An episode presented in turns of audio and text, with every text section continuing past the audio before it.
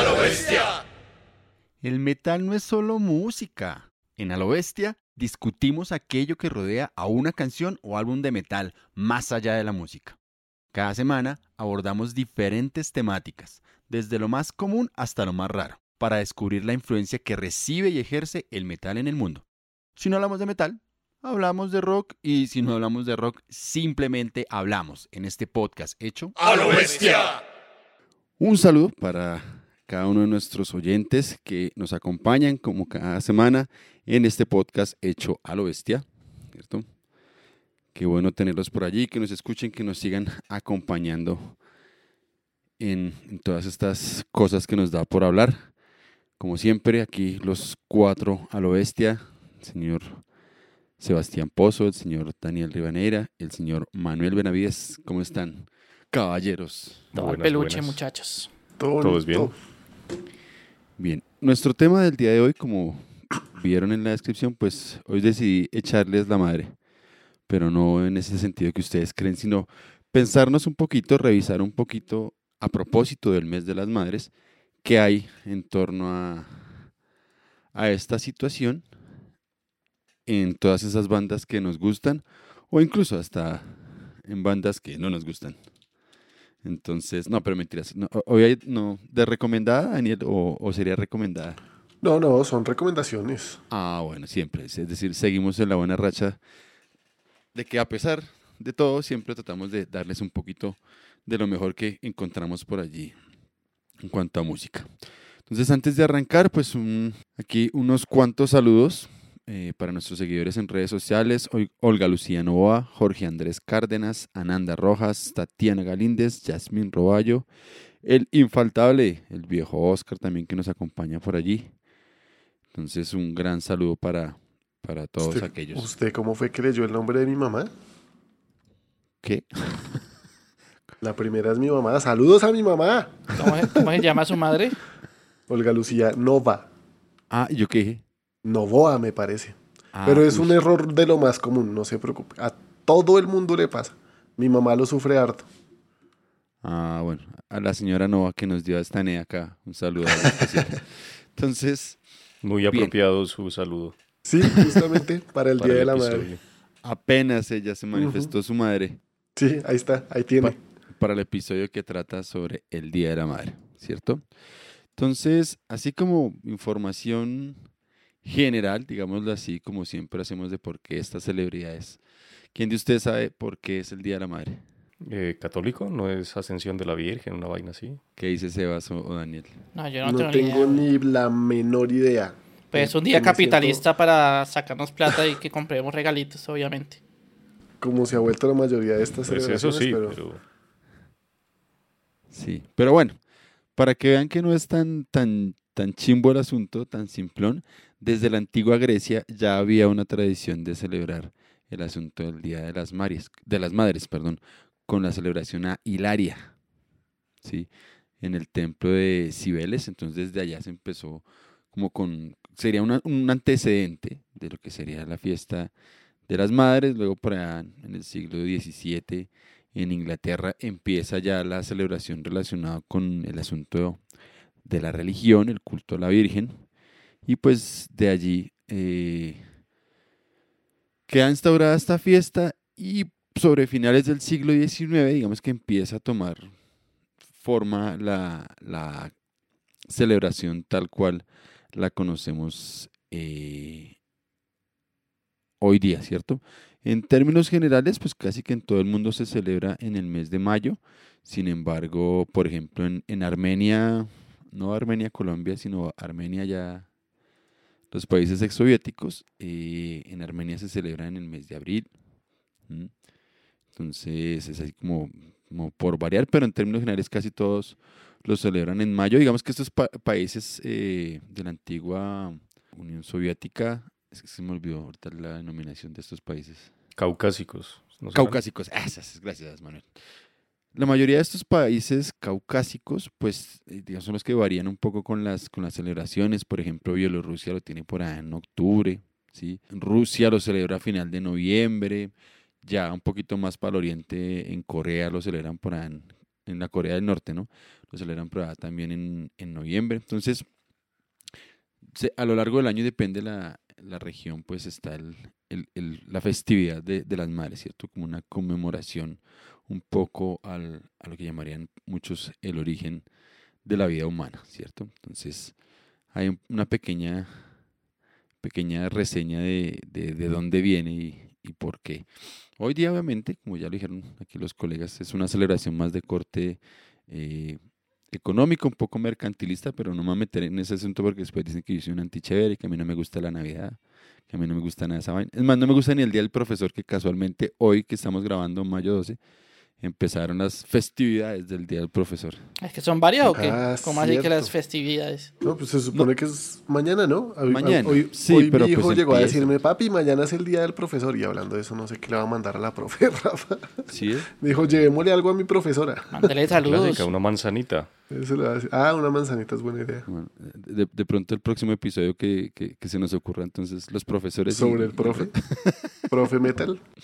bueno, sí, Los Bueno, ya- profesores del metal. algo Bueno, así. feliz día adelantado, Cami. Bueno, entonces, nuestro, para el episodio de hoy no había filtros muy exigentes, eh, digamos que lo- los generales, bandas que no hayan salido, obviamente, ni en esta temporada, ni en la temporada anterior. Eh, no había restricción de, de artistas caspas, recuerden, no es que sean malos, sino que son bastante reconocidos por, por todos los que estamos en este mundo del rock y del metal. Canciones que trataran de alguna manera o que mostraran algún tipo de concepto sobre la madre, ¿cierto? Entonces, había muchas vainas por ahí, obviamente muchas canciones que hablan sobre diosas. Yo por ahí tenía entre mis, entre mis propuestas a Devilment con Mother Cali, pero dije, no, vamos a dejarla para otro lado. Entonces, que no tuviera nada que ver con, con deidades y, en términos generales la lista salió sin mucha referencia a deidades. Eh, una lista de antemano bastante nutrida. Por allí tenemos de nuevo una canción de rock en español que hacía rato no salía. Hay bastante eh, rock en, a lo largo de la lista. Hay, obviamente, no puede faltar por allí el power metal. Y hay un par de, de banditas un tanto pesadillas. No, un tanto pesadas. Pesadillas son otra cosa. Un tanto pesadas. Sí, eso le, para sonó, darle. le sonó chistoso. Sí, para darle el toque metalero fuerte a, a todo este asunto. Entonces, que sin más preámbulo, pues vamos a arrancar hoy quizás con, con eh, el clásico, últimamente se ha vuelto recurrente también, algunos sale con una canción clasiquita interesante, y hoy tenemos una banda de la cual yo honestamente solo conozco una canción, que entre otras cosas no es de ellos, porque es un cover, y no conozco mucho más de ellos. Entonces, para la lista, nuestra lista vamos a arrancar con un par de, bonus, así que ya pueden darle play a la lista. Gracias, Sebas. El primero de ellos es una canción que me parece que es, es bastante insignia en este tema de la madre y el rock. Y me fui con, con los mega dinosaurios del rock, los señores The Rolling Stones y la canción Mother's Little Helper, que me parece canción muy chévere, aunque es un poco, Para poco mí tristonga. es la, mi favorita de los Rolling Stones desde chiquito, weón. Mi primera canción que yo conocí no fue Painted Black, sino fue esta. Entonces, pues una chimba. Tiene, su drama y su vaina, bueno. Entonces, me parece una canción muy bonita. Fue las primeras, de hecho, que se me vino a la cabeza, pero dije, no, proponer Rolling Stones, no sé, de pronto me pueden estar echando este podcast ya por exceso de caspa. Entonces, esa fue una. Y la siguiente, el siguiente bonus fue, yo creo que es, me, atrevería a decir que fue una propuesta mutua con Sebas. Quizás también en términos metaleros. Una de las primeras canciones que se le viene a la mente es Satyricon con su Modern North. Todo ese himno a, a la nieve. Dejamos por fuera Dancing. Yo creo que todos aquí conocíamos cuando se propuso el tema, todos dijimos Dancing, entonces Dancing quedó. Ni siquiera para uno, entre otras cosas porque no me gusta. Entonces, pero digamos que si ustedes conocen más canciones que hagan referencia a la madre, pues recuerden, coméntenos en los enlaces y allí agregaremos sus propuestas a los listados. Y ya con eso me... Y claro, ahora sí, Sebas, ¿cuál es la clásica que nos trae el día de hoy?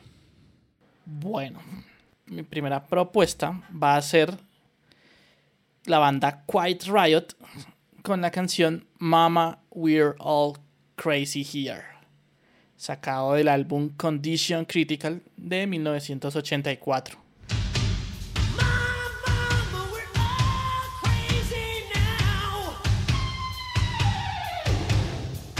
Entonces, Quiet Riot no había salido acá, ¿no? Quiet Riot fue fundada en 1900. Quiet, Quiet Riot, yo siempre he dicho Quiet Riot. ¿Es Quiet? Quiet. Quiet Riot. Quiet. Sí. Entonces fue fundada en 1973 por el mega capo Randy Rhodes y un amiguito del llamado Kelly Garney, llamándose primeramente Mash 1. Después le cambiaron el nombre a Little Woman y finalmente Quiet Riot en 1975.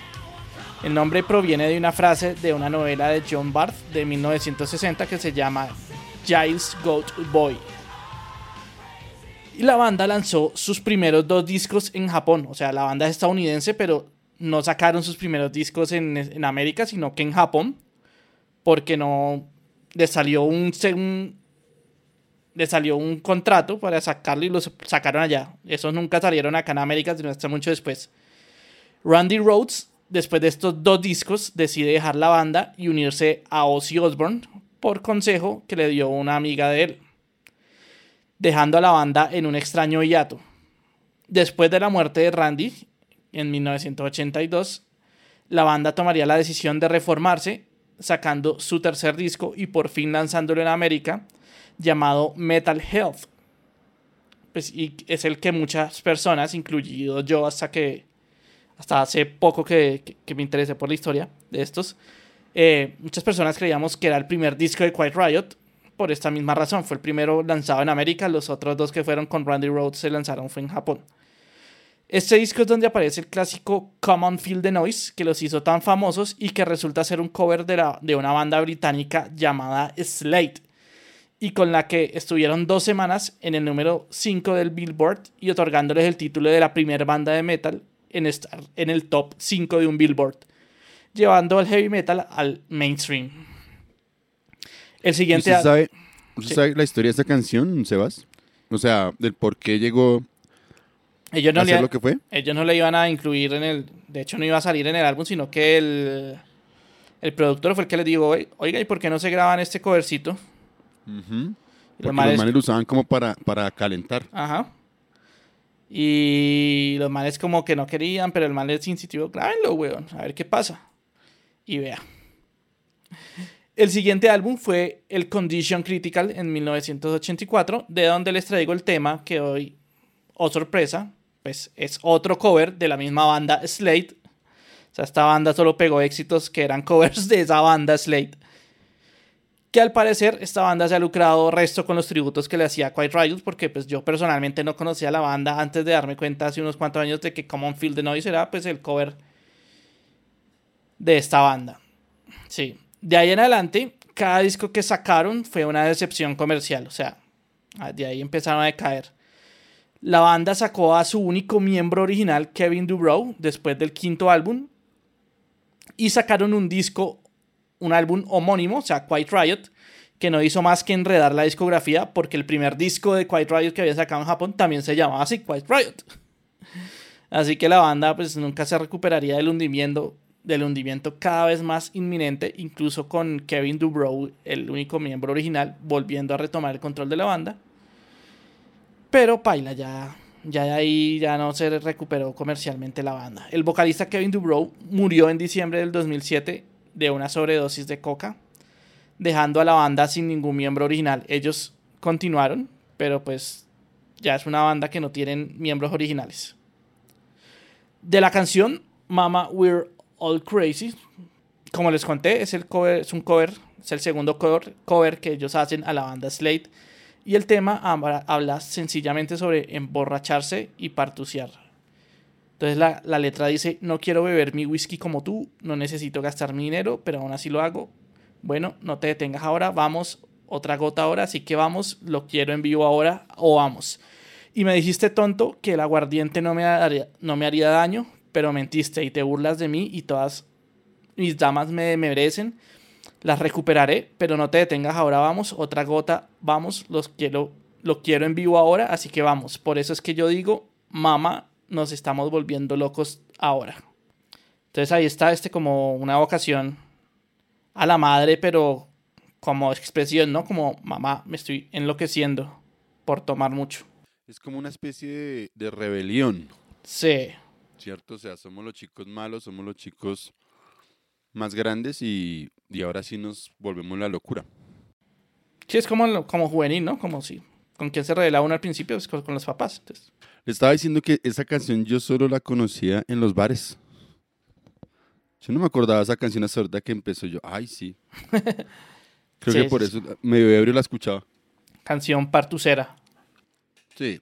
Bueno, entonces con ese clásico ochenterísimo hacemos un mega salto en el tiempo y aparece nuestro aporte en rock en español, que como les decía, hace varios episodios no aparecía algo de, en- de en español.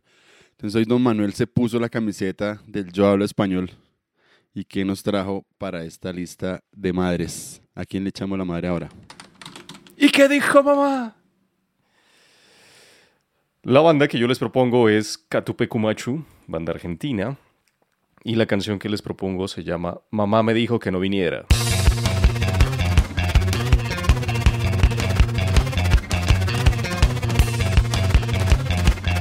Esta canción es tomada del álbum Cuentos Decapitados, que es uno de los más reconocidos y premiados de la banda, de hecho. Y es un álbum que se lanzó en el 16 de agosto del 2000 bajo el sello EMI, creo que es el primero que sacan con EMI, EMI Odeon, EMI Records. Hasta, este, hasta el álbum anterior eran algo que yo no sabía de Catupecu Machu, porque esta canción me la encontré así de la nada. Eran más hardcore punk, más funk, que es más o menos como suena esta canción. Pero a partir de este álbum fue que empezaron a cambiar su sonido más a un rock pop, que es por lo que yo los conozco, los conocí y por lo que mucha gente los conoce en realidad, que es eso. Porque este, este álbum, por ejemplo, tiene la canción más conocida para mi entender y para mi apreciación de la banda, que es Y lo que quiero es que pises en el suelo. Entonces esa es más, más rockcito, popcito, pero incluye esta canción que no tenía ni idea que Catupecu Macho sonaba así antes de que escuchara esta canción. Pero bueno. Entonces, por eso es que esta banda, que se formó en el 94, por cierto, y que sigue activa ahorita con un pequeño hiato, eh, inició siendo más, más hardcore punk, hardcore funk, etc. La banda se formó en el 94 por los hermanos Gabriel y Fernando Ruiz Díaz en Buenos Aires, Argentina, donde todavía pues está basada.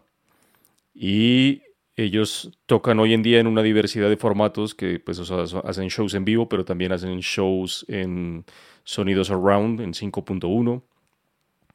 Eh, en teatros cerrados, claramente, obviamente tienen todas las salidas de audio bien dispuestas, hacen shows de teatro, eh, representaciones de sus álbumes, que nació con uno en específico de, todos esos álbumes, que fue el Laberintos entre Artistas y Dialectos del 2007 fue el que dio origen a todas estas presentaciones de teatro.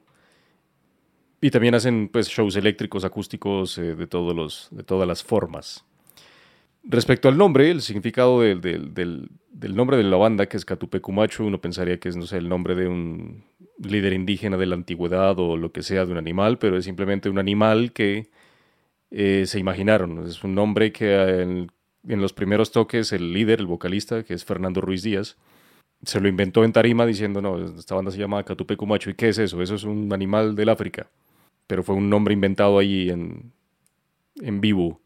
Y ya, después pegó y se quedó forever and ever. La banda se disolvió en 2017. O sea, se disolvió no, sino que tuvieron un hiato, dijeron que paraban cuando este man, Fernando Ruiz Díaz, se abrió y se tomó un tiempo y formó otra banda. Una banda que se llama Vantra, que también es de la Argentina. Pero el 23 de enero del año pasado, del 2021, dijeron que, eh, perdón, pero el 17 de noviembre del año pasado, de 2021, dijeron que se iban a, a reunir a- de nuevo, empezar a tocar de nuevo, y tocaron de nuevo hace muy poquito, este mes, el primero de mayo del 2022, en, en la segunda fecha del, del Quilmes Rock en Buenos Aires, en Argentina.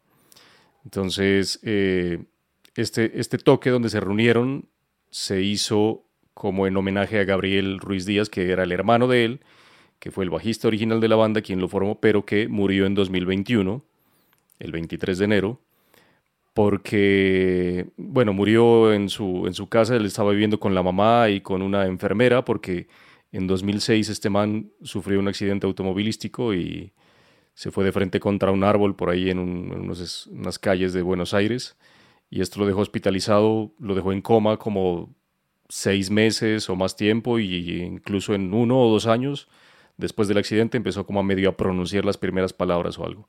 Pues se hizo como en homenaje a est- a, a este ex integrante, miembro original y pero pues ya volvieron al, ya volvieron al ruedo los, los Catupecu Macho. De hecho, durante ese tiempo, porque él era el bajista, que el man no estuvo en escena tocando con ellos, hasta Zeta Bocio eh, estuvo tocando bajo con, con, Catumecu, con Catupecu Macho. Y es una banda muy eh, reconocida en, en el rock argentino, pues cosa que uno no, no se espera, porque pues uno solo los conoce por los temas baladescos, popescos, poperos. Pero, pero pues nada, este es un tema este es un tema bien parchado. Yo le dije cuando se la presenté a Cami, él me dijo, hágale, pues la banda no me gusta mucho, pero hágale porque pues todo bien. Yo le dije, pues en realidad yo no es que le tenga tanto afecto, me gustan unos temas, sí, pero este me lo encontré y lo que pasa es que este, este tema está un video porque es más recitado, es más No, y nada, está, hardcore y todo. No, y está medio psicodélico, está raro. o sea, Sí, no- es que es eso, es bien, bien fritero, por eso es que me gustó ese tema y, y bueno, es raro. Entonces es bien loco porque además de lo que habla es como el, el, el tema empieza diciendo, ¿y qué dijo mamá? Pero es más recitado, ¿no? O sea, nunca como que canta, sino que recita y después tocan partes. Es una mezcla entre, qué sé yo, eh, ¿cómo es esa banda que le gusta a la de Omar Rodríguez López? Eh, la de. Es que como tiene tantas, pero digamos. La de la, la famosa. de Mars Volta. Esa, esa, la de Mars Volta. Sin, com- guardando las comparaciones, ¿no? Pero pues es un poco de eso, así todo medio fritera. Eh, pero bueno, de lo que habla la canción es como de, de la cantaleta, llamémoslo así, que, que hablamos en Colombia, que siempre le da la mamá a uno, no solo por montársela y por joda, sino porque pues es una forma de preocupación y de mostrar eh, afecto y amor hacia, hacia los hijos, ¿no? Pero la canción dice, ¿y qué dijo mamá? Dice, desde los albores de la humanidad, mamá me dijo, llévate el poncho que está fresquito, o sea, que afuera está haciendo frío. Apúrate que llegas tarde, que te destape la gaseosa delante tuyo, o sea, que cuando uno vaya a comprar, mire ahí, o sea, pilas, ojo con todo. No hables con extraños, esto no es una pensión. o sea, aquí ya se tiene que estar largando. Ya sos grande, abrigate, cuídate, guardate, cállate. ¿Qué dijo mamá? Que no viniera. Me dijo que no viniera, pero yo vengo igual. Entonces es como siempre me está diciendo qué hacer, que no haga, que no haga, que no haga, que no haga, y a la larga me dice no haga, y yo qué hago. Yo sí hago, entonces yo hago todo lo contrario a lo que me dice ella. Entonces es una relación muy eh, entendible y reconocible para todos dentro de, de todas nuestras vidas con, pues, y de todo el mundo, todo el planeta que tienen con sus mamás y con sus papás también, ¿no? Pero pues es, más que todo la canción es así, toda, toda frita y habla de eso. Y sí, pues también me gustó pues como por ese, esa vista de la relación madre-hijo. Está cool, me gustó. Sí, está una chimba, güey. Está cool, sí, está bacana, weón, ¿para qué? Sí, está rarita. Yo la juzgué por el nombre de la banda y Y le quedó, no y le queda gustando. suena, tiene, tiene su encanto esa canción, ¿sabe? Muy argentina, ¿no? Tiene- Sí. A mí Sí, me, me recordó también. un poquito a, a ver Sweet. De esos Sweet, tiempos, claro, de principios de los 2000. De finales de los 90, de hecho. Bueno, sigámosle. Bueno, entonces. Uy, Esto sí es horrible, esto que sigue. Bueno, de esta muestra eh, de rock en español que habla sobre, sobre las madres, fíjense que seguimos como en ese concepto de la rebeldía, no es como si nos propusiera un poco las dos canciones anteriores, que la primera institución frente a la que hay que rebelarse es la mamá, ¿cierto? Entonces, vamos a movernos de género y vamos a ver qué, qué nos aporta ahora esta canción frente a, a estas representaciones de, de la mamá en el rock y en el metal, ¿cierto? Entonces ahora la madre le va a la... A, la- a- a este creo que le va a la madre en todo sentido, no a Daniel, sino a la propuesta, pero vamos a ver qué es. Pero qué berraco. bueno, mi primera propuesta es una banda asturiana formada de los desechos de Avalanche en 2001 con una canción que se llama El amor de una madre de la banda Warcry.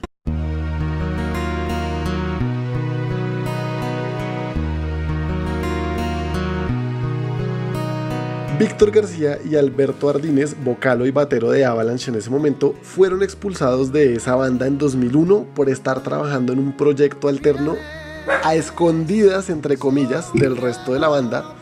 Y en realidad así fue. Entonces, Warcry, de hecho, existía en la mente de García casi desde mucho antes que Avalanche pero dejó ese proyecto ahí en stand-by para participar pues, pues de esta otra banda. Ahí al principio pues fueron completando gente porque, porque inicialmente para el primer disco que lanzaron, eh, cuando, echaron cuando los echaron pues a Ardines le dijo, García le contó a Ardines de, de esta idea que tenía y que ya tenía incluso un logo y todo maqueteado y Ardines le dijo, eso está del putas, hagámosle de una, trabajémosle en eso. Y García hizo todos los demás instrumentos. Luego fue completando con más Garcías y, y pues arrancó la banda en forma. En este cuarto disco que, del que sale esta canción que se llama ¿Dónde está la luz? Lanzado en 2005, la formación de la banda estaba compuesta por Víctor García en la voz, Pablo García en la guitarra, Fernando Mon en la otra guitarra, Roberto García en el bajo, que también es ex Avalanche, Manuel Ramil en los teclados y Alberto Ardínez en la batería. Ahora, ¿de dónde nació la, inspiración para esta canción? Y es que fue una noticia que pues, fue relativamente trágica y muy importante para Francia en 2003, que le causó mucha impresión a, a García y le inspiró esta letra, porque el cuento de este cuarto disco, ¿Dónde está la luz? fue que cambiaron su temática radicalmente. Los tres discos anteriores eran todos sobre épica, pues, y asuntos medievales, dragones, espadas, caballeros. Y este disco ya tiene temas mucho más sociales. Me hizo recordar la, teoría. ¿Quién fue Sebastián? ¿La, ¿La teoría fálica? La teoría fálica de las espadas. bueno, la noticia fue sobre el señor Vincent Humbert, eh, que en 2000, como en 2000, pues, sufrió un accidente que lo dejó cuadrapléjico, mudo y casi ciego. Entonces el man estuvo tres años en estas condiciones que pues se, mejor dicho, ya no sirve para nada y seguramente él mismo se sentía una carga completa porque el, asunto fue que conservó todas sus, sus cualidades mentales solo podía comunicarse mediante el, su pulgar que lo podía mover.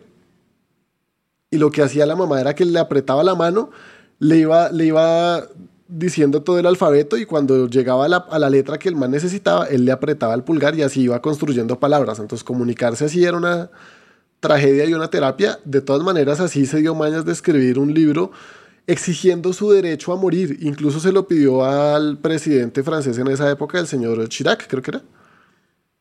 Jacques Chirac. Ajá. Que por favor le, le, asignara o le diera su derecho a morir. Y el presidente les respondió, pues es que eso no lo puedo hacer yo porque eso ya está estipulado en la ley que es prohibido. Eventualmente, prohibido morirse, diga. la mamá decidió ayudarle a liberarlo de su, de su dolor y de su miseria y le puso, le inyectó una sobredosis de barbitúricos en, el, en la sonda con la que se alimentaba. Los médicos que, que, lo atendían se dieron cuenta muy rápido y lograron estabilizarlo y salvarlo. Entonces el man entró fue en un coma profundo como por tres días. Allí a la mamá la, la detuvieron. Y otro médico lo que hizo fue desconectarlo y ahí terminaron de ayudarlo a morir. Él finalmente falleció tal y como, pues como quería, pero a la, a la mamá y al médico los procesaron por, por ese asunto. Como después de tres años de juicio decidieron no, no imputarlos porque no porque lo que hubieran hecho no estaba prohibido, sino porque como que entendieron el contexto y fue como, ah, pues sí, ese man ya igual no era que pudiera hacer gran cosa, entonces mucho amor de madre haberle dado la vida a su hijo y quitársela cuando él se lo pidió porque definitivamente ya no podía más. Nadie más lo hacía. ¿Cuándo pasó esto? En 2003. Esto no, lo que pasa es que me hace mucha relación al, al libro, al, y al libro y a la película de la escafandra y la mariposa, ¿no es el mismo? Es probable que tengan relación, yo no, no sé. Porque es que ese man también quedó eh, cuadrapléjico y, y escribió un libro con, me acuerdo si era con el pulgar o con los ojos, o sea, pestañeaba cada vez que llegaba como a la, a la letra. Es probable, yo Pero- me parece que sí leí que hicieron una también. película al respecto, pero no, no sé si es esa. No. Ok. Igual, o sea, lo, lo otro que encontré fue que la, la mamá le, le prometió, Marie Humbert se llamaba, ¿sí? Le prometió al, al chino que iba a seguir luchando por modificar la ley francesa con respecto a la eutanasia. Y eso pues disparó esa polémica en ese momento. Ella falleció en 2017 sin haber logrado despenalizar la eutanasia completamente, digamos. La, la ley sí se modificó en Francia al- respecto permitiendo que las permitiendo como dejar morir a las personas no no ma- matarlas ayudarlas a morir sino dejarlas morir y luego permitieron además una sedación profunda para dejar morir entonces lo que hacen es sedarlos y esperar a que se mueran no los matan digamos con alguna sobredosis de lo que sea Oiga, que que, es, tiene que que es ver. un gran avance, pero la mamá siempre se sintió molesta con que no, no fuera todo, pues. De una. hace- Mm. a- a- recientemente acá aprobaron lo de la eutanasia. Sí, muy eh, ah, recientemente, hace dos días, pues, despenalizaron Sí. la eutanasia ya. Ahí está. Warcry, Bueno. el amor de una madre. Creo que salva la canción la historia. Sí, sí, sí, la historia yo creo que hizo que, Sí. que no fuera De tan hecho, terrible. En, en gran la, medida la por canción eso la estaba sonando de fondo, Yo- pero yo estaba escuchando a Daniel. Yo, yo usando la en- canción. encontré la historia y me pareció interesantísima y por eso decidí proponerla. Sí, La yo- yo canción le no me mata, la banda no me mata, no me parece mala tampoco para uno decir, no, es un, o sea, la odio, pero se las recomiendo por la historia. No, la canción es Yo no sé por qué, yo sí he tratado, de, ballad de este disco. yo he tratado de escuchar Warcry, pero no sé por qué no me gusta. A mí me gusta Avalanche. A mí me gustan mucho Y me los gustan, dos primeros discos y de me gustan Avalanche. los discos donde cantaba este man. Sí, Esos son tal los que, cual, los tal que cual. me gustan de Avalanche. Pero Warcry Me no me, no me gusta, güey. No sé, es distinta, güey. El man ya canta distinto ahí. No tiene como la y, fuerza. y en Warcry, si él es el compositor principal, él hace casi todo. En el tercer disco, como que sí eh, le dio permiso al resto de la banda para que participaran en la, en la composición. Pero en este cuarto ya él volvió a componer todo. Entonces sí es como... De hecho, uno de- una de las razones por las que pues decidió reanudar su proyecto de Warcry estando en Avalanche fue que en Avalanche él pasaba todas sus, canciones y, no se las recibían, como que solo le acreditaron dos canciones, la de Por mi libertad y Aquí estaré. Entonces como que entiende uno de pronto por qué no, porque, a- porque Warcry no, no le gustó no tanto como Avalanche, porque no, no participaba él en la composición. Vea, pues, buen dato ahí para escucharse. Yo le iba a decir al, al inicio que qué canción, como diría usted, qué canción tan cacorra, pero cuando empezó a contar la historia como que se encarreta uno y, y queda uno con el corazón espichado, como que... Sí, como para uno decir, no, uy". sí, tal cual, tal cual. Sí, estuvo interesante por ese lado. Digamos que aquí sería un poquito como lo que muchos profesan o hablan frente al asunto de las madres y es el amor ilimitado, ¿no? Esos lugares inhóspitos a los que ese sentimiento de las madres por sus hijos eh, son capaces de, de llegar, ¿cierto? De alcanzar. Entonces, interesante aquí la cuestión. Continuando con nuestra lista, esta primera tandita estuvo así movidita de género, fíjense, un poquito de, de hard rock, mm, digamos que es esa propuesta rara en la canción de, de Machu, aquí un poquito de, de power. Y yo cierro esta primera tanda con un poquito de, de gronchito, retomando a lo que estu- estuve presentando casualmente en el episodio, en un episodio anterior. Y hoy les traigo a nada más ni nada menos que al señor Jerry Cantrell con su segundo trabajo en solitario que se llama Degradation Trip. Y de allí les traigo la canción Mother Spinning in Her Grave, Glass Dick Jones. Mother spinning in her grave cause she can't say.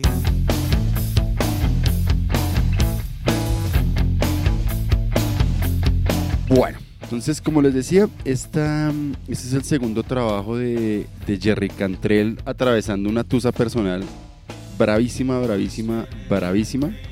Este Degradation Trip, entre otras cosas, tiene también la ruptura de, Cantrell con su disquera, que había sido Columbia, o sea, todos sus primeros discos de, de, de Alice habían salido con Columbia y Columbia le sacó el cuerpecito a Cantrell para este disco y este man pues estaba como, bastante aburrido con el asunto, aparte que pues andaba también entusado por, por el hiato que tenía Alice in Chains para, para aquel entonces. Entonces, este man decide encerrarse. La historia de composición del disco es bien particular porque, según eso, decide encerrarse como entre tres, casi cuatro meses solo a, a componer, a tocar, solo, en su casa. El man solo mandaba por comida y, y todo el día LQL. Entonces, el, el disco termina siendo un montón de emociones de Cantrell, pues de decepción, de rabia. Eh, por ahí en una entrevista decía él también que con un, un tanto de drogas también por allí en ese asunto, pues porque estaba atravesando un momento muy difícil de su vida. Y termina siendo un álbum con un sabor agridulce porque si bien en, en- en contraste con el primer trabajo, el, el, el Boggy Depot, que es un trabajo mucho más en la línea de Alice in Chains, este Degradation Trip, digamos que es, es toda la parte pesada de Alice in Chains y un poco más mm, melancólica en algunos aspectos justamente por esas condiciones en las cuales él, él crea el disco. Y toma un tinte agridulce, les decía, es porque dos meses antes del lanzamiento, es decir, el disco ya está listico, listico para salir cuando ocurre el suceso con, con la sí, con Lane Staley también entonces como que Cantrell queda al final con un sabor agridulce, por eso la gira de este disco no fue tan amplia, no fue tan grande, porque como que el asunto volví le, le pegó. Y en el disco, en el disco aparece, aparece de hecho ahí en la, en la contraportada. Yo sé que no alcanzan a ver, pero ahí les muestro. Ahí dice que está dedicado a... Entonces, en este, en este álbum... Ahí toca el bajo Robert Trujillo. Sí, sí, sí, para allá iba. En este álbum... Ah, ok, lo vi eh, en la foto. Sí, sí, sí. Y usted también conoce al baterista, ¿Quién es ese? Mike Bordin, Ah, conocido por haber sido el, el- el baterista de Fade No More. Y para esta época, ambos, tanto Bordin como, como Robert Trujillo, estaban tocando con Ozzy.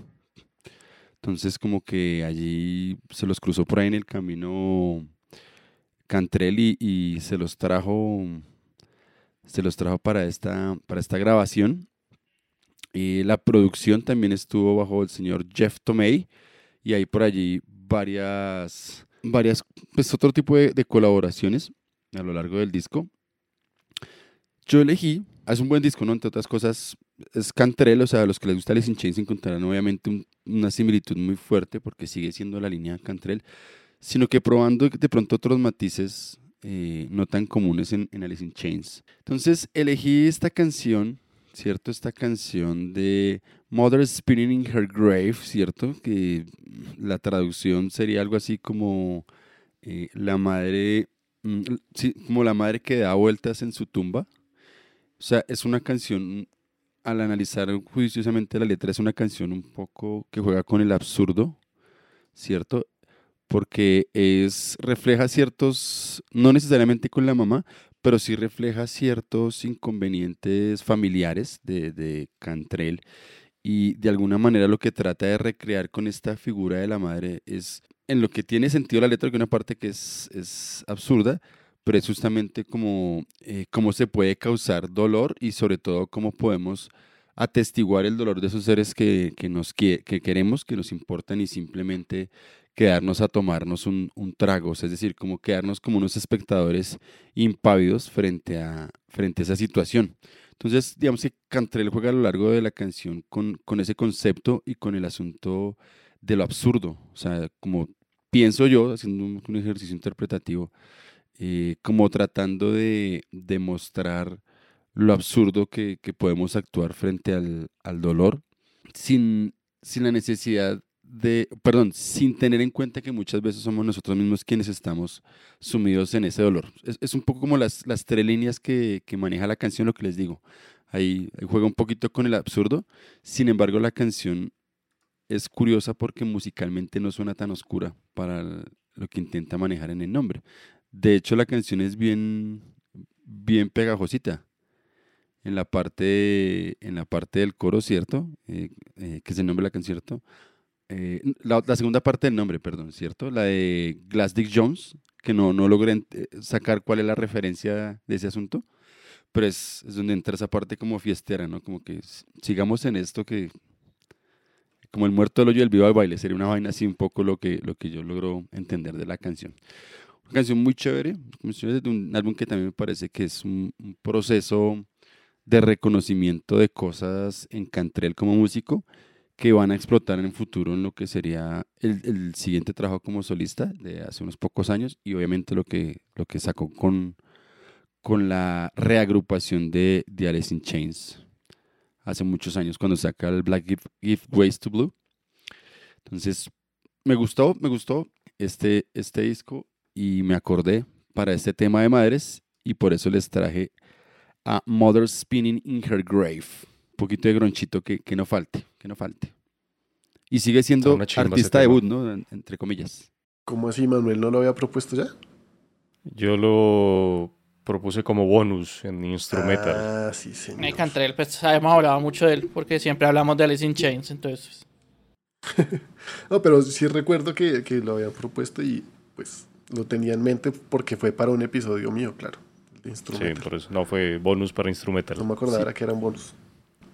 De hecho, en, en sí, es final, o sea, en, las pocas fechas que, que hicieron de gira este álbum, por lo que este man estaba así como en, en la mala, es cuando conoce a, a William Duval. Pues allí lo conoce, se relaciona, Duval lo invita varias veces a incluso a, can- interpretar algo en, en escenario y pues de allí es que terminan generando la socia que permitirá que Cantrell se cargue a Duval después para in Chains, pero eso es historia para otro momento. Entonces, dejemos esas historias para esos momentos. Entonces, después de, de ver aquí la madre o el concepto, la- después de echarle la madre a Cantrell, nos volvemos para, para atrás en el tiempo porque Sebas hoy está de retro. Está de retro rock. Entonces, ¿qué, ¿cuál es su otro clásico hoy, Cevitas? De retro y de Caspis también. Clásico, pero fíjese que no había salido acá. Entonces, mi segunda propuesta es la canción Revelation, Mother Earth, del señor Ozzy Osbourne, sacado de su álbum Blizzard of Oz en 1980.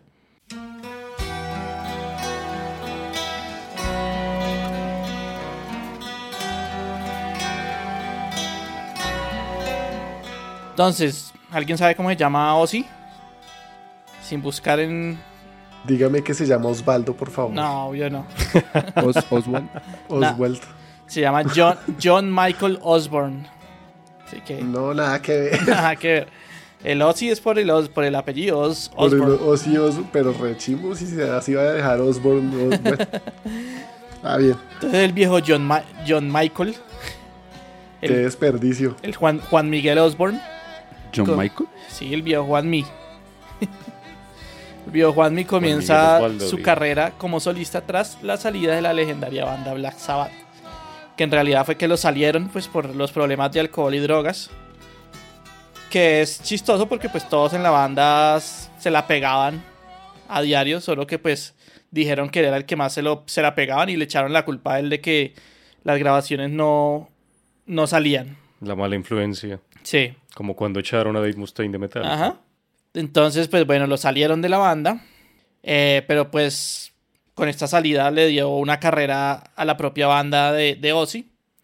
Y con esta banda él compartiría con grandes músicos pues, de la talla de Randy Rhodes, Zach Wild, Don Errol, Rudy Sarso, Robert Trujillo, que ya lo dijimos, y un gran sinnúmero de músicos, con decirle que pues hasta Jerry Cantrell estuvo ahí, ya que nos dijo Don Cami ahorita el dato, ¿no? Yo no pero sab- Trujillo no estuvo en este disco. No, no, no, no, no. Por, No, por sí, eso sí, digo no, que, sí. que trabajó con muchos, con muchos. Ya, ya, ya. No, es que me quedé. ¿cómo- ¿Qué? ¿Cómo así? ¿Cuántos años tiene Trujillo, marica? Si Es uno- que oh, uno, uno, uno mira, perdón Sebas, uno mira, por ejemplo, la carrera de, de Ozzy, o sea, hay que mirar lo que dejó en los discos y lo que hizo en vivo y eh, ese man se arrastró a cuanto músico de renombre hubo tanto en los 80s como, como en los 90s, o sea, todas las alineaciones de, de Ozzy son unos músicos de, Con de recorrido. trayectoria, de sí. recorrido. Sí, pues la primera encarnación de la banda se iba a llamar Blizzard of Oz, proyecto que incluso Ozzy estaba armando desde antes de salir de Sabbath. Otros nombres que alcanzaron a, con el que alcanzaron a tocar en esta banda fue The Low. Y pues finalmente se decidieron dejarlo pues con el nombre de Ozzy. Y el, el título del álbum fue el que le pusieron Blizzard of Oz. El line-up de este Blizzard of Oz consistió en Ozzy en las voces, Randy Rhodes, que venía de Quiet Riot en la guitarra. Hoy están relacionadas las dos bandas que, que puse. Bob Daisley, que venía de Rainbow, Uriah Heep y e Ingrid Malmsteen en el bajo. Y Lee Kerslake en batería, quien también venía de Uriah Heep. Entonces la, la canción Revelation Mother Earth es la canción rara del disco Blizzard of Oz, pero es mi favorita de este disco. Y en este tema eh, abandonan los riffs más rock and rolleros y más, más heavy se tornan más sabatsescos con un tono más oscuro y doom, e incluso tienen unos riffs súper progresivos por ahí escondidos. Tienen hasta piano en algunas partes, hay una influencia clásica también por ahí marcadita bien bacana. Y el tema habla sobre el daño ambiental que le causamos a la Tierra, que está personificada pues como nuestra madre, y también tiene algunos guiños al libro de las revelaciones de la Biblia. El tema abre con la frase que se, pues, se le atribuye a Jesús, pero algo cambiada, que es, Madre, perdónalo porque no saben lo que hacen, ¿no?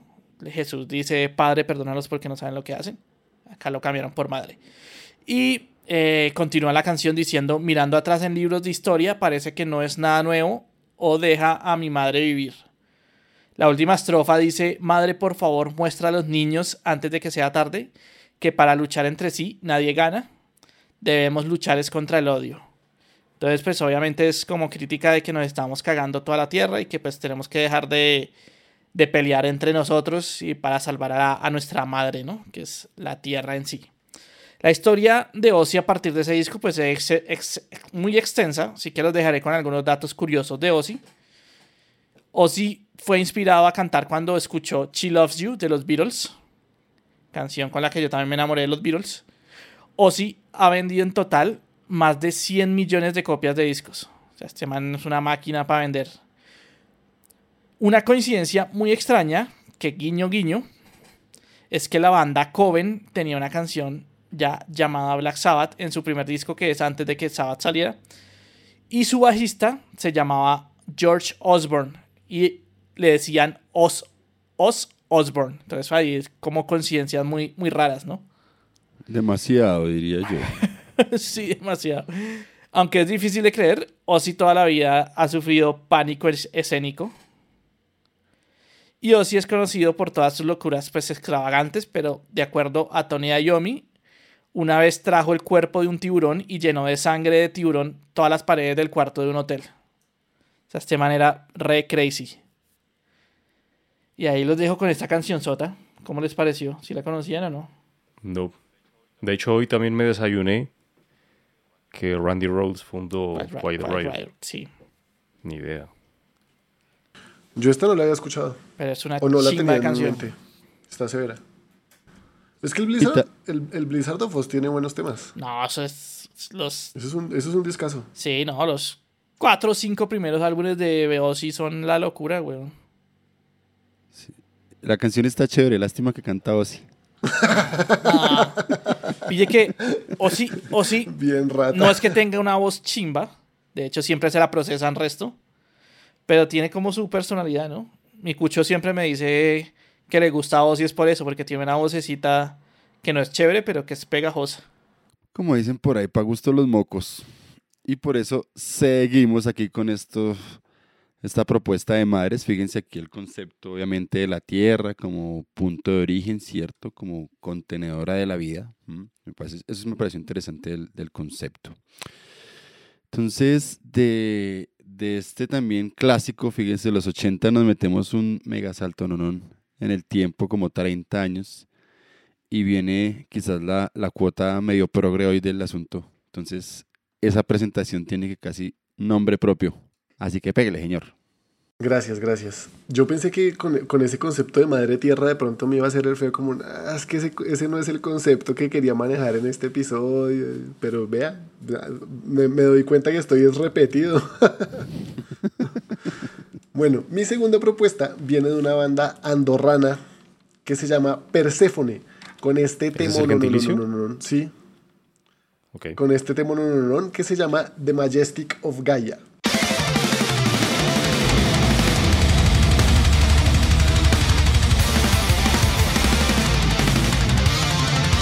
Perséfone se fundó en 2001, mm, también igual que mi propuesta anterior, en la micronación de Andorra, por los siguientes miembros fundadores que son Carlos Lozano Quintanilla, Jordi Gorges Mateu, Tony Mestrecoy y Xavi Pérez.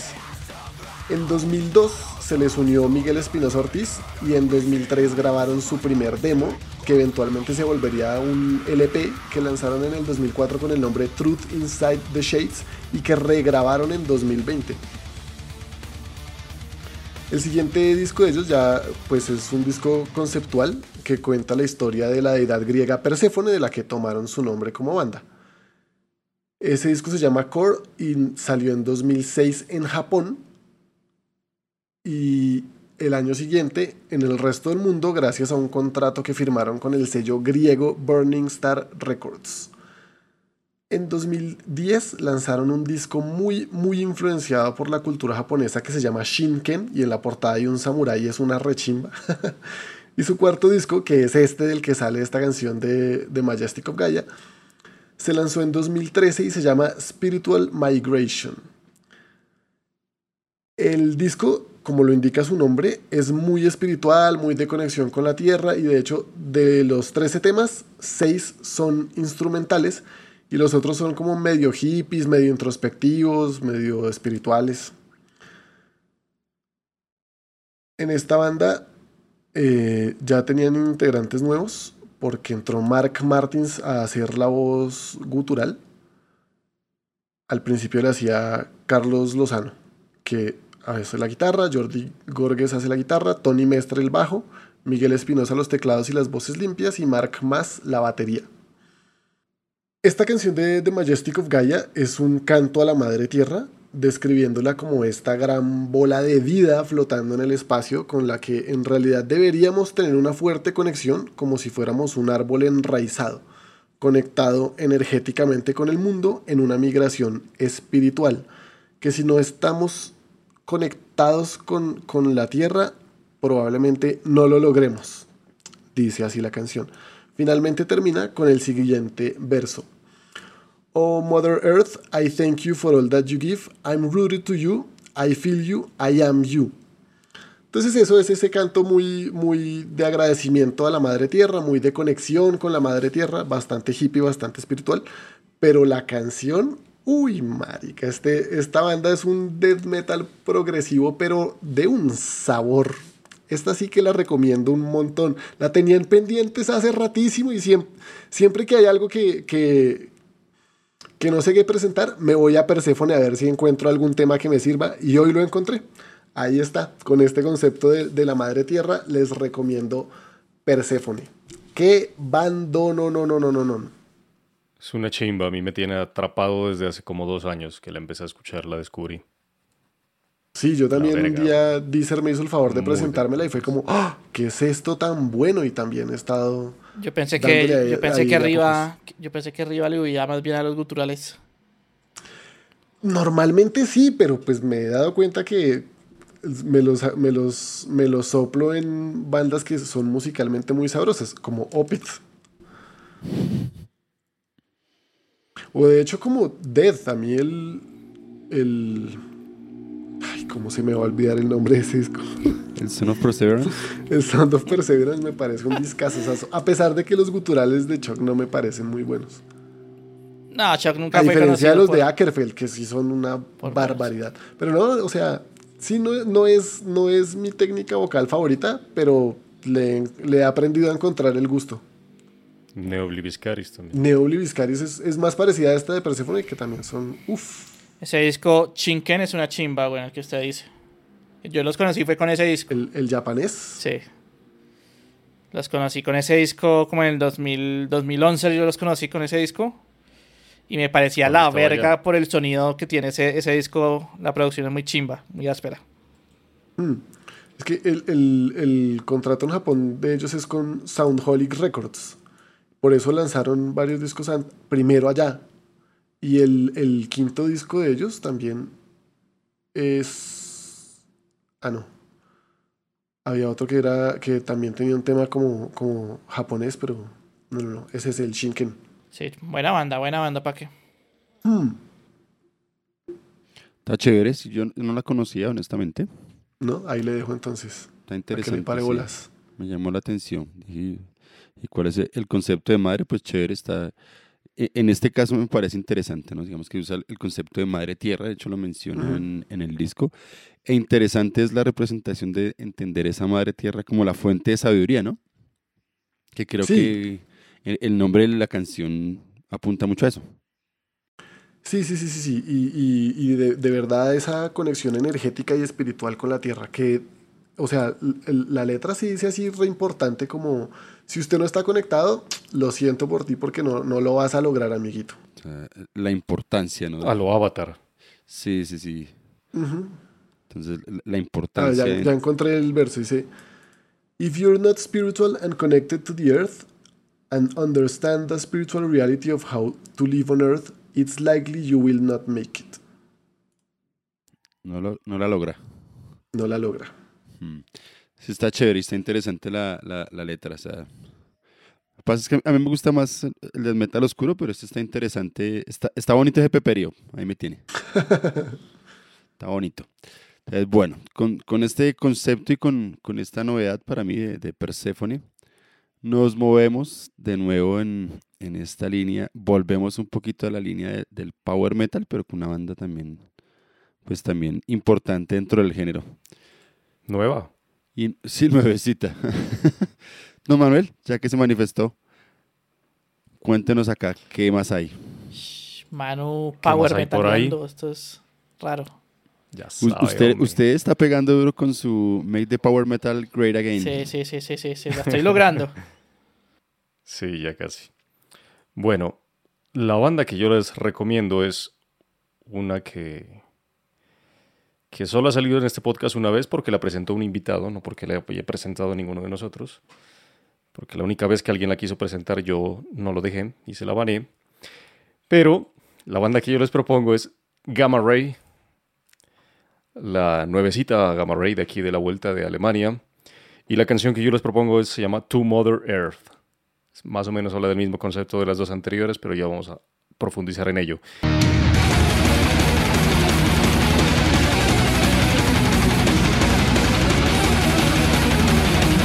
Esta canción sale del álbum Land of the Free 2, o sea, la segunda parte, que es la segunda parte de Land of the Free, que pues es uno de los más famosos y es uno de los más eh, premiados, reconocidos y más chimbas de todos. Eh, Land, of, the Free 2 salió en 2017, en 2007, perdón, el 19 de noviembre, bajo el sello Steamhammer, que ha sacado otros, incluso hasta discos de Halloween ha sacado en su momento.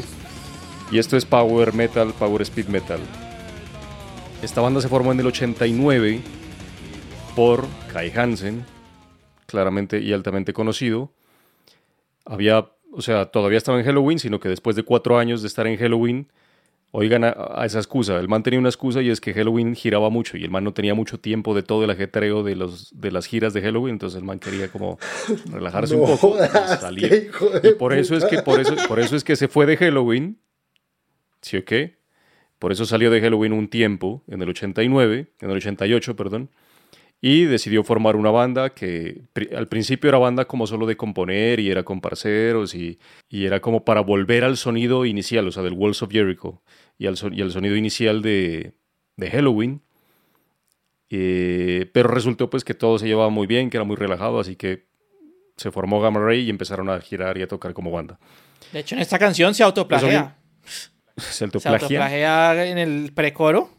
Es igualito a un, a un tema que él canta en Halloween. Seguramente. ¿Cuál, cuál? ¿En qué parte? ¿En qué minuto? ¿Dónde es eso? El En precoro. el precoro, ya le digo en qué parte. Qué, pe- qué pena, mano. 0.35, 0.35. Hágale. Ya, ya, siga. Bueno, No, eso, eso yo lo había hecho en Halloween, en el, en el primer disco. Entonces, no- lo que, la que no identifico es la original. Ya se- yo le, siga, yo se la busco ahorita, ahorita les digo. Bueno, ahora la busca así. En ese tiempo se juntó con dos parceros de, que él tenía, que, bueno, de hecho con uno, con un gran amigo de la vida que era, que es todavía, Rob Shippers, que actualmente es vocalista de Primal Fear, pero que pues fue el primer vocalista de Gamma Ray porque pues eran parceros con este man. Eh, Wessel en el bajo y Matthias Buch- Burg- Burkhardt en la batería. Y Dirk Schlechter, que es actualmente el bajista de la banda, que también toca las guitarras y que tocó, tocaba las guitarras antes y tocó el teclado durante mucho tiempo, que de hecho el man tocaba la guitarra, pero inicialmente tocó el bajo y quería volver al bajo y por eso en, el, en ese tiempo el bajista de momento fue que salió porque este man como que quería y bueno, la vaina. Dirk Schlechter, que es, el, es uno de los, digamos que miembros originales, llamémoslo, si se puede llamar original, pero, pero que entró despuesito de, de Kai, ¿no? Y pues Kai es obviamente el único líder y todo. Eh, formaron esta banda y nada, pues como les decía, empezaron a tocar y la química fue tan bacana pues que, que empezaron a girar y todo. Pero en el 94, Ralph Shapers sale de Gamma Ray porque empezaron a tener problemas porque la banda como está basada en Hamburgo y ahí estaban basados todos menos él. Entonces el man vivía lejos de, la, de Hamburgo y solo podían ensayar, tenía muchos problemas para ensayar y para hablar del, del proyecto, solo podían ensayar los fines de semana. Entonces eso no era suficiente. Y nada, Kai empezó a hablar con el man y le dijo, o sea, realmente este es tu proyecto principal. Y en ese momento coincidió con que el man estaba haciendo audición para eh, ser vocalista de Judas Priest, porque en ese momento Rob Halford salió de Judas Priest y este man llegó hasta digamos que hasta las finales, llegó hasta el, hasta el filtro de los últimos tres. Y entonces como tenía pues tanta, tanto chance, llamémoslo así, de quedar posiblemente como vocalista de, de Judas Priest, el man dijo, no, pues mejor no, me dedico a esto y pues es Judas, es Judas. Eh, en ese tiempo pues Gamma Ray no era tan famoso como es ahora, incluso ni Halloween era Judas, pues sí o qué.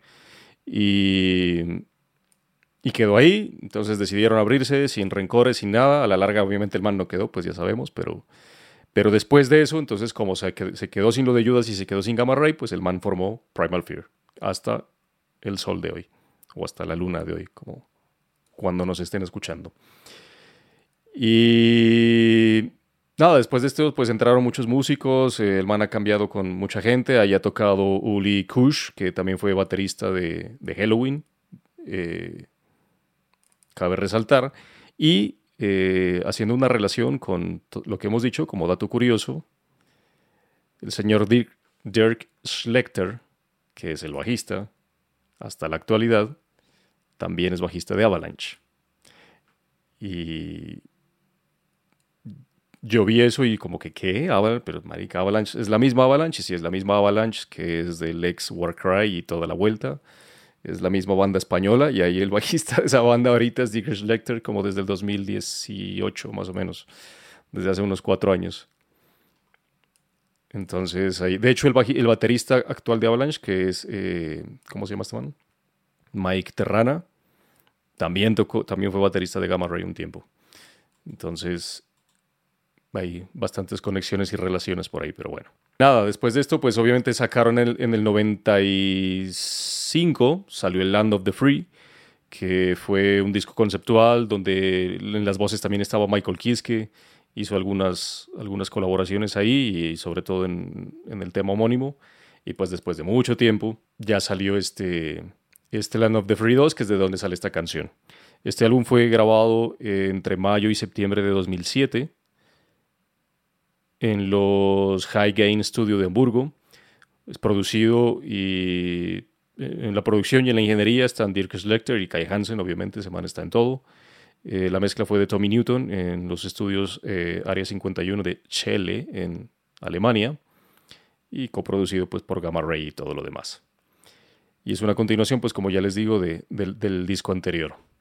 De adicional de Gamma Ray, pues están cumpliendo 30 años. El año pasado ya llevan 30 años, eh, 2021. eh, digamos que desde la salida de su 2021, 30 años, porque se demoró, por pues, pandemia y todo lo demás. Hay un saludo al viejo parcero, Felipe Machado, ya que estábamos hablando de la colaboración de Sebas en su Make Power Metal Great Again con Black Power, porque Phil hizo el, todo el arte y el concepto y el, y el layout y todo del disco de los 30 años de, de, de Gamma Ray. Entonces, pues, nada, saludo ahí. La canción habla sobre la madre tierra y más o menos en relación con lo que estaba diciendo Sebas de la canción de Ozzy, habla de, esa, de ese maltrato que le damos a la tierra y cómo está muriendo. Creo que va esto en, eh, en relación también como al fin del mundo, ¿no? Como lo que estábamos hablando hace un par de episodios o hace unos cuantos de, canciones del fin del mundo. Entonces dice, eh, este mundo es un planeta moribundo, nada importa, nada se gana, eh, han venido a buscar he venido a buscar venganza por todo lo que has hecho. Entonces le hablas como a la humanidad así. A nadie le importa, estoy aquí para detener la locura y liberarte de la desesperación. Liberarte, le, está hablando a la madre tierra. Dice, era, ella era tan bella, la, la tierra, ella era un sueño y cuando lloro por ella los escucho gritar, sin respeto, sin corazón por la naturaleza, guiados por la codicia desgarran nuestro suelo rasgado, el cielo, el daño mayor, el aire está hirviendo. Aquí cae otro páramo una y otra vez hasta que no haya nada. Aquí viene la devastación envenenando el aire. Y así sigue la canción. Entonces es eh, más o menos una, una oda y un perdón a la Madre Tierra, viéndola como nuestra madre. De todas maneras, todos los humanos conocidos hasta hoy nacemos aquí, pues vivimos de esta, de esta tierra que nada nos da todo. Ya hemos hablado mucho de eso, cuidarla y demás. Entonces, eh, oh madre tierra, oh madre tierra, la escucho llorar. Es un concepto ahí. Me encontré Gamma Ray, por cierto, del Power Metal y pues de, de que nunca, entre comillas, había salido en el podcast. Banda debutante hoy en el, en el podcast también. Pues por lo menos, por lo menos por nosotros. Sí, sí, sí, sí. Por Caspa, sí. Permíteme un momento, por favor. A ver. A ver el autoplagio. Bueno, entonces, de este Power Metal, o sea, e, en este episodio de Madres apareció el papá del Power Metal en este caso. Y vamos a cerrar nuestro episodio del día de hoy con la otra cuota pesada de este asunto. Y mi, segunda propuesta para hoy, otra vez volví a, mi nicho, para las bandas no, eh, noventeras o en su efecto de, principios del 2000. Y hoy les traigo a Decapitated. Hoy fue casualmente el día de los discos verdes. The Trip, el uh, de Decapitated y la canción que propuse para el episodio se llama Mother War, ¿cierto? La Madre Guerra. Como les decía, del, del 2001 de su disco Nihility, producido por la banda y sellado por Nuclear Blast, que fueron los consentidos de Nuclear Blast durante varios años.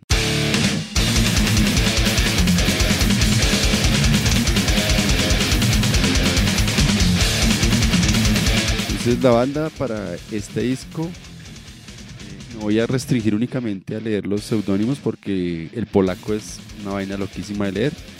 Entonces es Sauron o Woxey Witch en las voces, la voz principal. Marcin Riegel como Marty en el bajo, eh, Whittle Kialtica, eh, más conocido como Vitek, eh, quien fuese el baterista de la banda, y su hermano, eh, Wadau Kialtica, más conocido como Bog, en la guitarra y pues obviamente el compositor principal de, de la banda, ¿cierto?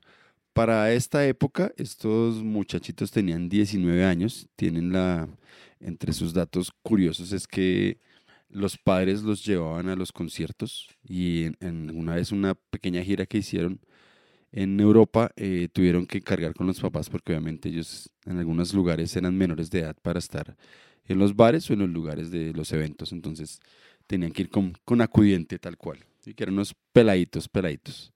Sí, sí, sí, hay, hay por ahí en, en, un, en un documental de ellos, es chistoso porque en- es no me acuerdo en qué parte, o sea, estaban en otra ciudad fuera de la ciudad natal de ellos y tenían un concierto y entonces los papás, como tenían que acompañarlos, entonces los llevaron y se regresaron la misma noche porque los chinos tenían el otro día un examen en el colegio y no podían faltar, entonces tuvieron que... El que tiene plata marranea, viejo.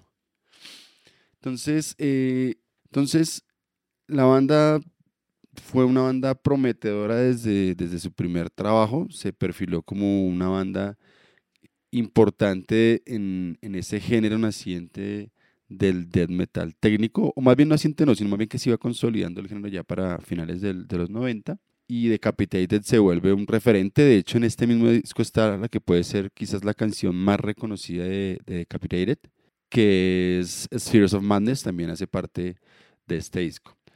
La banda sufre un cambio fuertísimo, fuertísimo sobre el 2007, eh, dado que las carreteras europeas tienen un montón de músicos en sus, en sus saberes, ¿cierto?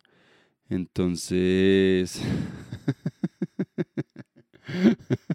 perdón, entonces eh, las bandas, las carreteras europeas tienen un montón de músicos en sus saberes, ¿cierto?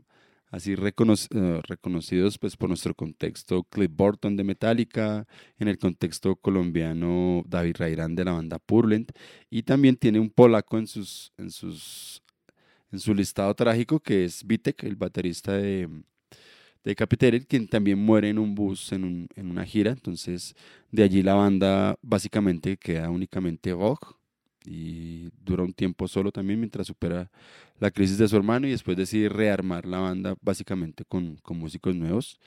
Y el otro dato cu- curioso es que el vocalista, Sauron, eh, era un estudiante de Boj, o sea, era como un pelado un par de años menor a quien él estaba enseñando a tocar guitarra y cuando empezó a armar, la banda le dijo, venga usted, ¿por qué no canta? No hace guturales que usted tiene como voz para eso y termina siendo el vocalista, por lo menos de esta primera e- etapa de, de ¿no? Una banda que ha seguido, que es, me atrevería yo a, decir que es de las bandas que más ha experimentado dentro del género, sin necesidad de, abandonarlo, de, hacer incorporaciones extrañas de otros instrumentos, sino en la búsqueda de, de riffs, de cosas novedosas. De hecho, alguna vez que lo veía, mm, que los veía en Rock al Parque, me pare- llamaba mucho la atención el, equipo que manejaba Vogue, porque tenía, manejaba dos, dos cabezotes y manejaba loop de efectos que no es muy usual en, en los grupos de metal, pues por lo menos en vivo. Manejar loop y él es básicamente hoy día la, única guitarra que, que maneja la banda, tanto en los álbumes como en el disco.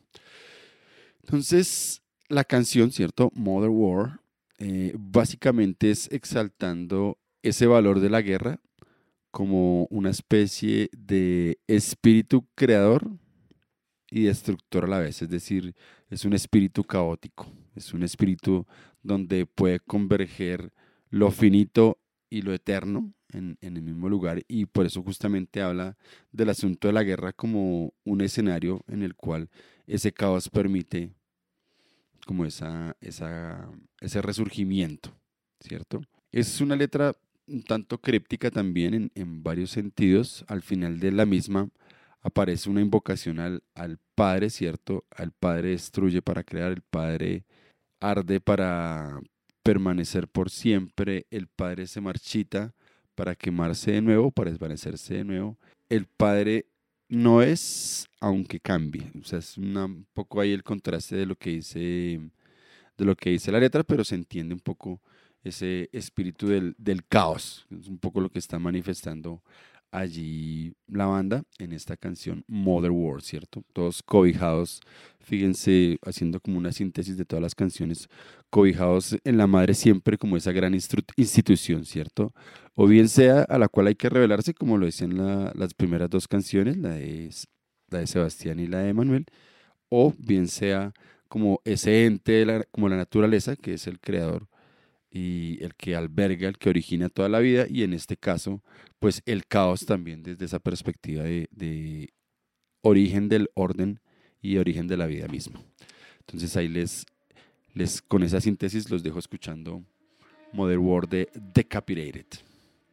Y así vamos llegando al final de este episodio, ¿cierto? De la madre para el metal y el rock. Fíjense, hicimos hoy una exploración su cinta de varios grupos, varios géneros. Tuvo, me gustó la lista que estuvo así nutrida de, de varios géneros. Falta un bonus, chévere. falta un bonus que no me, no me corte la cara. No, no se la corté si no lo hubiera incluido, pero, es- pero preséntelo usted. ¿Para qué, para qué yo presento el bonus? Preséntelo usted. Obviamente, las primeras que le mandé a Don Cami fue King Diamond con Mother's Getting Weaker, canción del álbum Dem, que pues no les cuento de qué habla, porque eso da para un análisis de pronto. ¿Otro de King Diamond? Ish, muy King atrevido. Diamond podríamos hacer todos los análisis de todos los álbumes. sí, yo sé, todos, todos. La verdad, sí. Pero bueno, yo no es mi culpa que King Diamond tenga todos los temas necesarios para este podcast. Es la enciclopedia temática de Sebastián. ¿De qué voy a hablar ahora? Voy a mirar la discografía de King Diamond. Sí. Este tema. No, siempre es como, ah, jue puta, King Diamond tiene este tema y ya no lo puedo presentar. la, Ya, ya queda la vieja confiable, bonus track. bonus en todos los episodios. Algo Para así. todos los episodios hay un bonus de King Diamond. Sí, sí, sí. Yo creo que va a aparecer cuando nos demos cuenta por ahí en el, en el episodio 200. Vamos a ver que hay media discografía de King Diamond. A Por ahí punta de entre- entre bonus. Pues para que se animen a escuchar el álbum, trata de que la mamá de King se está debilitando porque la están usando la sangre para invocar unos espíritus. Entonces, a grosso modo es eso. los conceptos macabros de, de King Diamond.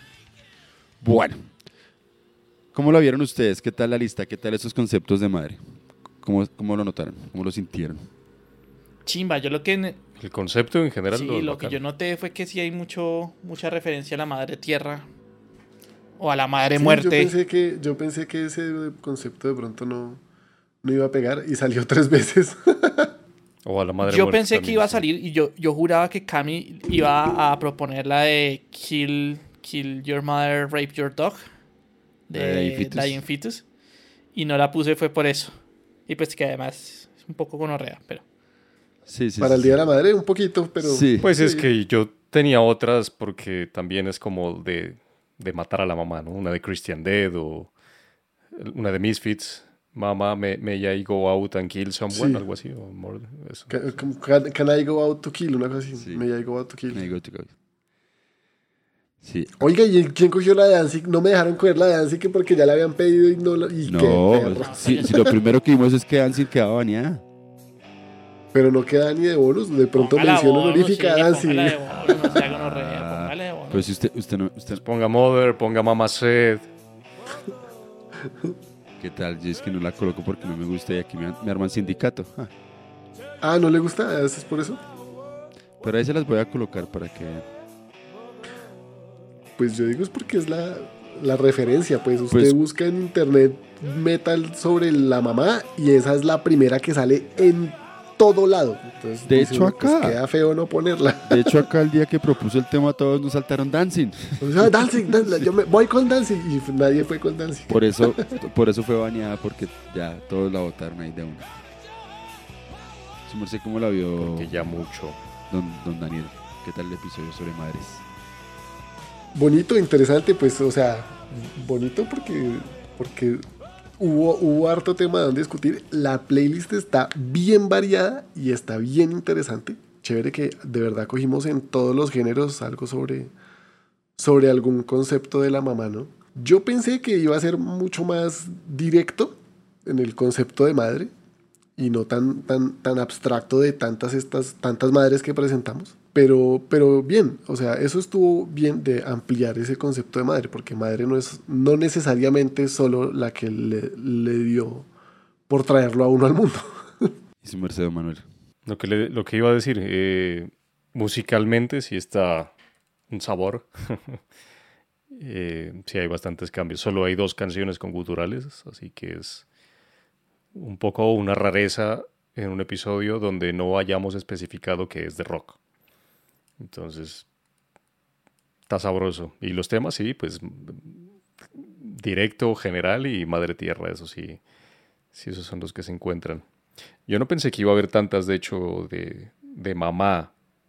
De hecho, yo le escribí a Cami, o sea, esto no es que sea tan fácil, porque es que habían unos muy, o sea, metían a la mamá, pero al final no hablaban de ella, sino que hablaban de, de, uno, o sea, lo hablaban como desde la perspectiva del hijo y hablaban del hijo más no de la mamá. Eh, o sea, diciendo mi mamá me, me hacía esto y esto, pero nunca... Y, y entonces yo hice esto. No sé si me hago entender, pero bueno. Y otras que eran pues así a lo Maman Coming Home, Mama Said y Mother, entonces pues tampoco. Pero chévere. Ahí, de hecho me, me acabo de acordar, ahí les dejé también bonus Metallica con Mama Said, que me parece una de las mejores canciones de ese Load, pero es el Metallica rockero, pero bueno, eso ya también ya hablamos de ese asunto. Entonces, recuerden escucharnos cada semana o cuando usted quiera, en el momento que usted quiera, ¿cierto? Por alobestia.simplecast.com. No, alobestiapodcast.simplecast.com. ¿Y yo qué dije? Le quito el podcast. Mierda. Bueno, ya casi, ya casi, Manuel. y recuerden que ese es nuestra, nuestra, nuestro cuartel general, pero también nos encuentran en Spotify, en Stitcher, en Google Podcast, en Apple Podcast y nuestras redes sociales, ¿cierto? Facebook, Instagram, YouTube, donde pueden encontrar las playlists o listas de reproducción, eh, los episodios, nuestros videos, dejar sus comentarios, compartirnos si conocen otras canciones que hablen sobre la mamá o que tengan algún concepto sobre la mamá. Recuerden, las dejan allí, las agregaremos a, a nuestras listas de reproducción. Gracias por habernos acompañado. Síganos acompañando, quieran a sus mamitas, aprovechenlas quienes la tienen, vivita aún, porque este es un podcast hecho hoy para las mamitas, pero como siempre hecho A lo bestia.